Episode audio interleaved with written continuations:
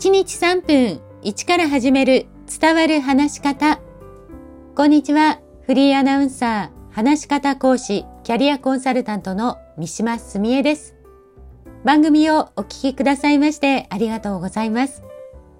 さあ、ここ数回、発声や発音の基礎トレーニングをご紹介しましたけれども、今回は話すことで痩せるのか、健康になるのかというテーマでお話しします。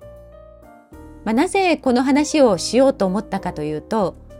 私、本番前日の夜2、3時間練習をしているんです。例えば司会であれば台本読み、研修であれば研修のリハーサルです。すると次の朝、必ず体脂肪と体重が減っているんです。まあ、それがいつも不思議で今回のテーマにしました。以前テレビで紹介されていたアメリカの研究があります。人と笑いながら喋るだけで交感神経が刺激され、通常時よりも消費カロリーがおよそ20%増えるというものです。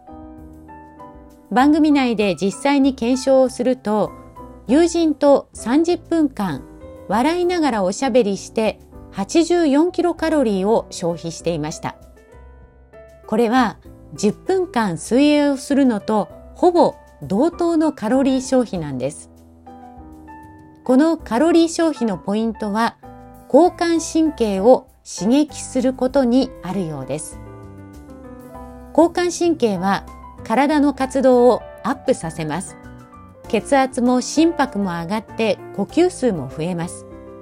交感神経が優位であれば活動量が増えるのでエネルギー消費するということのようです。まあ、逆に副交感神経はリラックスした状態で心や体を回復させてくれます。ただ私はこの研究、笑いながら喋るというところもポイントだと考えているんです。笑いながらということは腹式呼吸が使えている可能性が高いんです。腹式呼吸を使ったトレーニングで、ドローイングという体幹トレーニングがあります。息を深く吸って短い息を吐き出したり、吐き出すとお腹がへこみますけれども、その状態でキープするような動きです。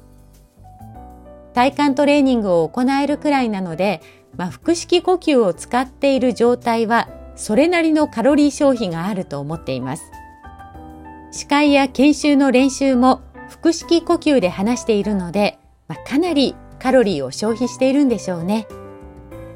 話すことで痩せる、健康になるというのは、もしかしたら一理あるかもしれないなと、いろいろと調べながら思いました。今日も最後までお聞きくださいましてありがとうございました。